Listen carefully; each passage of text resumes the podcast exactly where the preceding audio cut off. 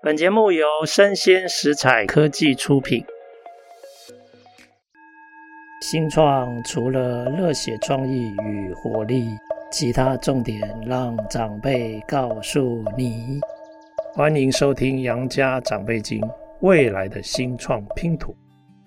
各位听众，大家好。今天非常高兴邀请到我前几年做的一个基金会的影响力评估哦，它叫做罗惠夫卢岩基金会。那它主要处理的是卢岩个案，比如说像唇裂、唇腭裂、腭裂，还有小耳症。那今天非常高兴能够邀请到一个个案的主要的照顾者苹果妈妈。苹果妈妈，可不可以请你跟各位听众打声招呼？嗯，大家好，我是苹果妈妈。是，哎，苹果妈妈，我想请问一下哈，苹果现在几岁了？现在十七岁，十七岁了哈。那我想请问一下哈，当初你怀孕生下苹果，在怀孕的阶段，你知道她有颅炎的问题吗？完全不知道。哇哦，十七岁那个时候应该是两千年之后没多久嘛，对不对？对对对对， OK OK，可不可以跟我们分享一下你生下来的那一刻你是什么样的心情跟感受？生下来那一刻，哈，事实上护士很像比较没有让我们很清楚的了解他的状况。是对，它主要是小耳症吗？小耳小脸半边小耳小脸症，是，对，因为我在诊所生，所以我们是到护士他们跟我讲说，嗯，需要一个人送孩子去马街医院，是我才知道说问题更严重。哇，，对啊，也才慢慢了解，因为到爸爸回来跟我叙述的时候，我才知道说，除了外观上的问题，呼吸上也是有问题。是对呼吸有问题，对对对，因为一般小孩子呼吸，他是变成前胸贴后背，整个下凹，就是他呼吸是有困难的。是，对对对对，啊，所以那时候才开始感到很难过。是，可是感到很难过，我是没有让外界人感觉到我是难过的。是哼，我都讲说，嗯，还好啊，没什么事啊。就算人家来看望，因为大家会来看望说你生产了嘛，是我都表面很镇定说，哦，没有啊，他只是去马街医院，什么事我不清楚诶、我觉得应该还好啦，可以解决的。是对，可是当客人走了以后，事实上我们会躲在棉被里哭，是了解，， 对，会很难过。是对，但是我不会想要让大家感受到那一个难过的感觉。是，哎、我真的很难想象哦，因为小苹果是你的第一个小孩嘛，嗯对，那你那个时候是新手妈妈，嗯那新手妈妈有很多东西都从第一次开始学，嗯，所以我想请问哦，那个时候在喂养上有没有什么特殊的困难需要去克服？其实问题非常多，是因为他有胃食道逆流问题，对喉头软化，而且他那时候又使用鼻胃管，所以有时候我每一餐吃饭的时候都会害怕，超害怕，而且他等于是。你必须身为护理员去照顾他，因为要拍痰，要抽痰，对，是要鼻胃管什么的，因为这样子的关系而导致成自己喂食孩子的时间是拉长，是拉长的当下，你三个小时就要再喂一次的时候，你把整个流程做好的时候已经两个小时了，哇，哦 所以你只剩下一个小时可以睡觉。是是是，哼真的很难想象。对嗯哦你那个时候体力要很好哦，因为你休息时间几乎比别人少很多。那时候我的体重是四十公斤以下，以下，人家是那个生产完以后会越来越胖，我是往下，是对，太越来累越 瘦。是是是，哦哎，那刚开始的这些困难是有医疗诊所这些护理的人员在协助吗？他们就是在你带孩子出院之前是会做喂教，嗯哼，对，在做喂教的时候，他就是要让你清楚的知道你必须要怎么拍痰，怎么抽痰，对，嗯啊，怎么喂食， 是哼，对，事实上就是让你很清楚的可以把它带回家，是是。嗯，其实反观我们台湾的医疗，因为我有碰过我澳洲的朋友，嗯，他们一样有类似像这样子孩子的症状。他说，反而澳洲那边他们是没有抽痰机呀、没有那些，而且发生状况的时候，他们还要自己帮小孩人工呼吸，连吸鼻涕都是要用自己的嘴巴去吸。是对，反观我们台湾的卫教很好的地方是，他会希望我们带个抽痰机、嗯啊，如果发生那个呛奶或是什么的问题的时候，是直接冲痰巾帮他抽。其实我们台湾的照护会比较好照护，哦是，对是，哇，还好还好，我们的卫教资源还不错。对哦哎呀，但是心理的支持也很重要啊。我想请问，那你回到家里以后，先生或家人有机会在旁边帮你，让你也可以喘息吗？简单的说，就是你是神队友还是猪队友，在你的旁边。在在刚初期的时候，嗯很像都 是猪。可是当我们很辛苦，希望你先生不要听到这一期。可是，当我们很辛苦的做了一个月以后，他发现我们状况不对以后，他开始慢慢去写，变成神队友。 哦，OK，，对，就是他要碰到最后才开始有转变，是对，是，而不是一开始他就立刻转变说，哎、帮我们什么，帮我们什么，对啊，是，对这也是正常的哈，对嗯大家都要经过学习。哎、那我想请教一下，什么时候你开始认识了罗惠夫卢颜基金会的人？就是差不多小苹果大概四岁那边，四岁哦，对。那那个时候是谁帮你介绍的？嗯，很像是从医院应该也有， OK，啊，接下来另外我们又自己会去找寻资源，是是就是看了解。是对对对对，啊，你觉得罗惠夫的伙伴出现之后啊，有没有帮你解决很多问题？又出现了一个好的队友，这样就是我们心灵上会有一些些喘息的空间。是了解对，因为我们的经济状况那时候的经济状况是不 OK，、是经济状况不 OK 的状态下，我们连出去玩都是奢侈的。是是对，一家五口嘛，出去玩是奢侈的。但是因为罗惠夫他们有不定期的办一些活动，是，对，让我们可以带孩子一起出去玩。是是，对，就是减轻那些花费啊。当我们能够出去玩的时候，事实上心灵的感觉是松懈的，会比较开是心是。就平衡许多嘛。对对哦对对对对对，好。嘿，诶那小朋友到后来终究会慢慢长大，他开始从家里进入到学校，嗯，啊，进入到学校就会开始遭遇很多社会同才这些互动嘛。啊，那个时候有没有什么很大的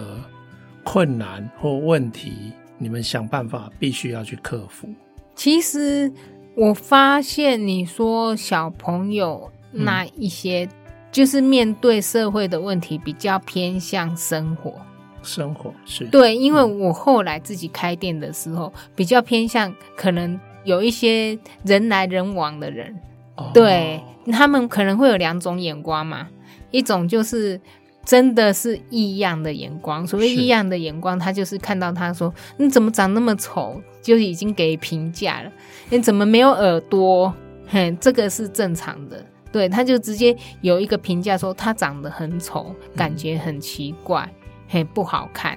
这是异样眼光，啊，接下来另外一种眼光就是那个好奇的眼光。哦 OK 好奇的眼光就是不见得会直接当面跟你讲，因为可能小孩子也蛮有教养的，他直接跟身边的人或爸爸妈妈讲说，奇怪，为什么那个姐姐长得不一样，或妹妹长得不一样，她怎么少了一个耳朵，嗯而且长得怪怪的？是对他只是很好奇，想说奇怪，怎么会有一个人长得跟我们一般的人不太一样，这样是子，是对，不对称这样子， OK。嘿，所以，可不可以这样说？当你开始开店之后，生活中苹果就有很多机会接触到外界的人对嘛。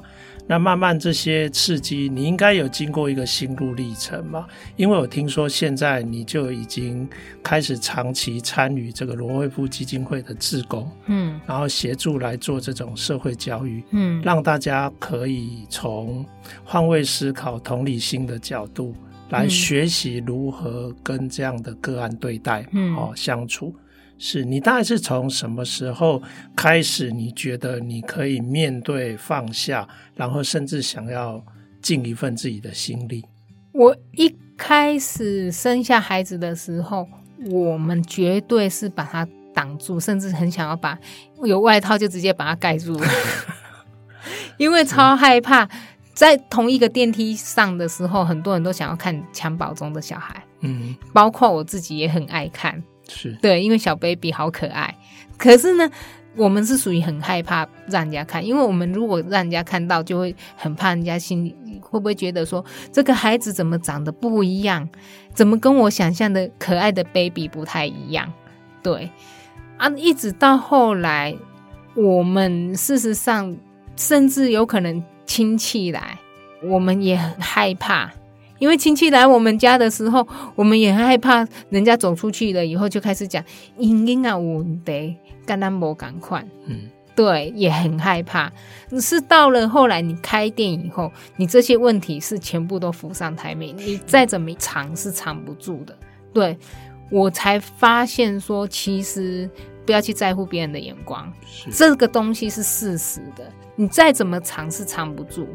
你干脆坦然的去面对它，你可以解决更多的事，因为事实的东西改变不了。是甚至我交朋友，我都要去了解说这个朋友会不会喜欢我的孩子，他不喜欢我的孩子，这个朋友我也不要交，嗯哼因为我知道这是事实。如果你不能认同我身边的人的话，那就代表说你也是不认同我。是，对，所以以后来我连交朋友过滤，我也是以我的孩子为准。是对，甚至到最后，我为什么会走入基金会？因为基金会有一个标题：喜欢自己，尊重不一样的生命。嗯对我真的真心很喜欢这一个标题，直到最后走到现在，我发现喜欢自己非常重要。我为什么能够走出来，是因为喜欢自己这一个东西，我是走到这两年才更喜欢。是是对，在两年前，我的喜欢自己，我是一直在付出。嗯哼，对 OK 我比较偏向尊重不一样的生命。是了解，对，比较先导这一方面的东西，因为很多小孩子每一个人都长得不一样，我希望因为苹果去尊重不一样的生命。可是到这两年的时候，我发现喜欢自己更重要，是因为我发现你付出了很多了以后，你会觉得说喜欢自己，他喜欢的是你要了解自己适合什么，你要怎么样改变自己，让自己变得更好。是对，当你喜欢自己的时候，你就会去走向人群。了解，哇，这真的是一条修行的路哦。 哎，你现在当说故事的老师已经多久了？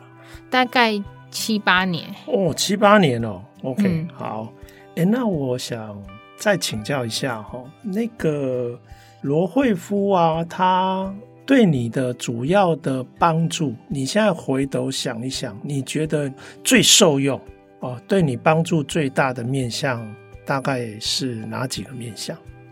我觉得如果说最大的，我觉得是进去当志工。是 OK，当志工了以后，接下来他的课程，你可以学习到很多东西，甚至还有你在付出的当下，你说完全是付出。我后来发现，有有很多东西是相对的，不是说你给予人家，比如说照护，或者是说讲故事，是你去带给人家，而是相对的，你有收获。嗯，所谓的收获就是，你因为这样，你会很开心碰到小朋友，会觉得说啊，你这个故事妈妈，而且还善意的回应，甚至会感觉说我们有送东西给他，也是一个成就感。对，接着呢，当你照顾那些孩子的时候，收到妈妈他们学会怎么去照顾这个孩子，不会害怕，因为我当初就是很害怕照顾自己的孩子，因为不懂、不了解而害怕。当他们很懂、很了解的时候，事实上就不会感到害怕。是对，这是等于是心灵上的支持，甚至也是给他们给家长心灵上的支持，了解说我们要怎么样去面对对待这个孩子。嗯哼，是，哇哦，诶，那所以在你这一路走来，等于说罗惠夫也陪了你十几年嘞、嗯，哦，十四年了哦，嗯是，难怪。哎，我之前哦对罗惠夫做的影响力评估哦，是从几个面向，因为一个卢岩的个案跟他的照顾者。他们需要的协助可能来自于很多方面，有的可能是医疗院所，嗯哦，那有的可能是以罗惠夫这样的社工的协助者，那还有一种就是我们姑且把它统称为生命的贵人。哦、嗯那那个时候的调查的样本数是蛮多的哦，就是好几百份。那他们贡献比例最高的是医疗院所，大概四十出头。那罗惠夫大概三十七、三十八，也接近快四十。那大概有二十出头是给其他的生命贵人。你觉得这样的平均可以刻画出你心中对这些曾经帮助过你的排名吗？你觉得合理吗？如果以我来讲的嗯话，可能罗惠夫是在最前面。罗惠夫更大哦，是原因是因为他是一开始让我们走出去社会。是是是，对，因为我发现一件事，就是如果父母没有先走出去的话，孩子不可能会更好。是是对，所以父母先走出去比较重要。是，对了解，所以我是觉得罗惠夫是在前面。是啊，医疗院所它是会给我们喂教，是，OK，对喂教的程度是蛮重要的。是卫教就是教我们基本的常识，但是我们回到家里嘛是揣一单，是是嘿是，这就是我后来为什么会去做照护志工的原因，是因为我发现回到家里，你喂奶，甚至说可能拍痰什么，事实上还是害怕的，还是是觉得说自己好像照顾的不好、不周到，是甚至希望有人引导我们说怎么样做，对于孩子会更好，成长更好。是，对哇，但是我觉得有受用的是医生跟我讲的话。那时候那个许琼新许医师，他是跟我讲说，那时候我生第一胎是这个样子，他跟我讲说，希望我再生第二胎、第三胎绝对不会这样。是对，所以后来我我傻傻的很听话，还生了第二胎、第三胎。哦，所以你哎对现在有三个小孩了，对哦，三宝妈哦对，OK，嗯，那所以我觉得许医师讲的话，对我来讲，他应该是转不是算医疗院所，我觉得他那应该属于贵人。哦，OK，了对解，了所以解对我来说，应该是罗惠夫基金会在前面，第二个是贵人。是对， 了解了解，哎，那这样，哎哎，感谢哦，哎，苹果妈妈，我觉得你也是我的老师哦，你的内容，你讲的话给我不少的启发。哎，那我想问一下哈、哦，当现在有呃，你是三个小朋友的妈妈了嘛？嗯哈、那老二现在几岁了？老二现在算高一，高一。那老三呢？国二，国二。那他们两个会不会是妈妈的好帮手？他们会帮忙看姐姐照顾一下是姐姐哇。对对，是是是，真的很棒，真的很棒嗯。哎、那个今天哈、真的很感谢妈妈哈、哎、妈妈，你讲的话给我很多的启发。哦，那我觉得我应该要好好的咀嚼你今天说的话哈、然后希望能够再进一步多了解罗惠夫，嗯还有我们的这些卢言个案的这个家庭。嗯哦，那希望能够让更多人知道，然后让更多人了解，看看自己有没有什么方式可以至少不要制造你们的困扰。哦，那如果积极可以参与一些行动的话，哦，也希望有机会可以参与。嗯，好，那今天非常感谢妈妈的分享，好，那也谢谢各位听众的收听，我们下次见。谢谢。